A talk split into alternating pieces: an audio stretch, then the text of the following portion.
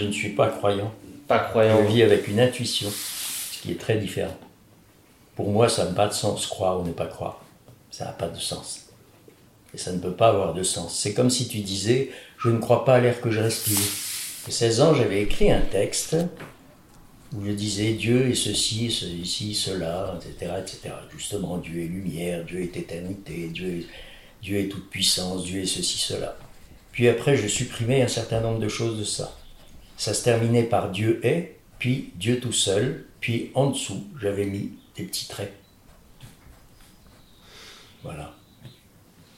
L'orage était passé. Les oiseaux avaient repris leur chant pour accompagner un soleil orange qui disparaissait derrière l'horizon. Dans le salon, la paix. Le chat se lèche dans un coin, imperturbable. François porte la guitare à ses genoux, à la recherche de l'universel.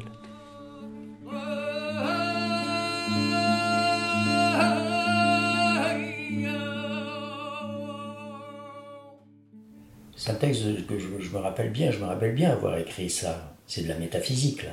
Et tu vas de l'ineffable à l'indicible jusqu'à un certain nombre de définitions de ce que serait Dieu, mais dont tu sais bien que c'est des... Tu, tu, enfermes là une réalité dans quelque chose qui est plus petit qu'elle. Comme pour le reste, la foi de François était un imposant édifice qui semblait impossible à gravir, surtout quand on s'est toujours considéré comme non-croyant.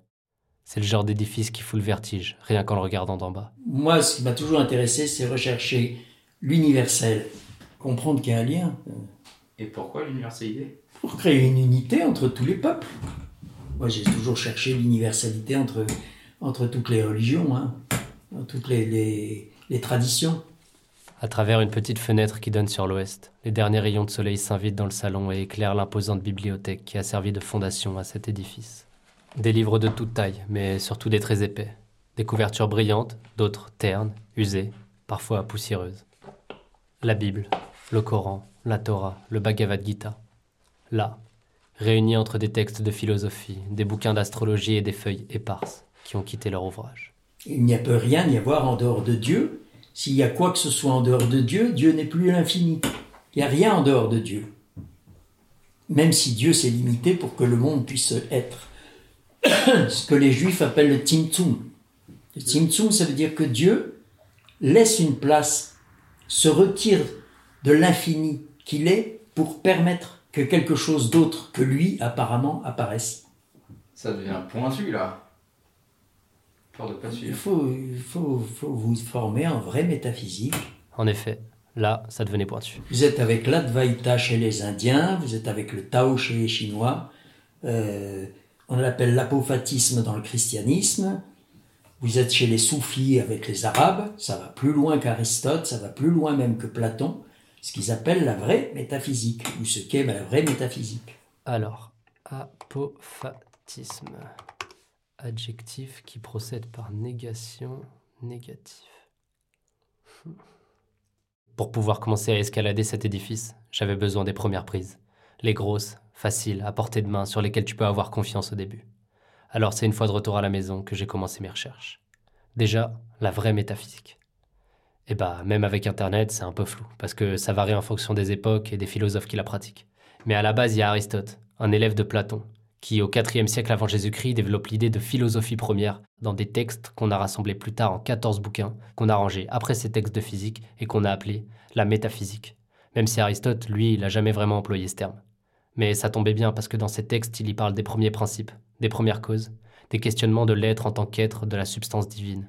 Tout un tas de trucs un peu compliqués mais qui montrent qu'il se posait des questions sur l'origine du monde, de son mouvement, sur l'existence et la raison d'être de l'humain et des autres êtres vivants qu'il nomme substance sensible, mais aussi sur des objets plus abstraits comme l'âme ou Dieu, qu'il nomme substance suprasensible.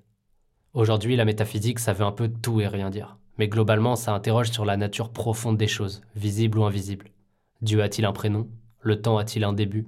Sommes-nous dans une réalité ou dans la console d'un enfant de 5 ans? Tout ce qui peut passer par la tête pendant une nuit d'insomnie. Tout ce qui peut mener à l'universel. Les derniers rayons de soleil quittent la pièce. Un astrologue qui ne serait pas ouvert à l'universel, c'est bien étrange, mais j'en connaisse. Hein. Je ne suis pas du tout ouvert à l'universel. Mais bon, ça, après, c'est chacun, chacun fait euh, comme il peut d'ailleurs déjà. Mais euh, comme je disais, euh, moi j'ai toujours été mm, très touché par le, par le Christ, effectivement, hein, euh, par Jésus, sa personne, sa, vie, etc. Mais si j'ai pu rendre quelque peu le Christ vivant à l'intérieur de moi, c'est grâce à l'Inde, par exemple. Grâce à la Chine aussi. L'Inde et la Chine pour la métaphysique pure. C'est très, très précieux. Très précieux. Pour François, la métaphysique, ça avait l'air d'être un point de départ pour approcher les enseignements divins orientaux, comme le Tao, le Soufi ou l'Advaita Vedanta, justement. Car si le terme métaphysique vient de l'Ouest et qu'il s'est passé bien poliment des Grecs à Descartes, de Kant à Heidegger, les questions fondamentales sur le monde, les processus qui l'entourent et leur raison d'être, elles ne se sont pas limitées à des points cardinaux. Et les peuples partout dans le monde se sont posés sensiblement les mêmes questions. Alors, dans un petit coin de la Drôme, à l'heure du crépuscule, nous écoutons François faire des ponts, relier les cultures, passer des Indiens aux Grecs, du flamenco au blues, une pierre d'ici, une pierre d'ailleurs, pour que ce bâtiment ressemble à tous et à aucun autre.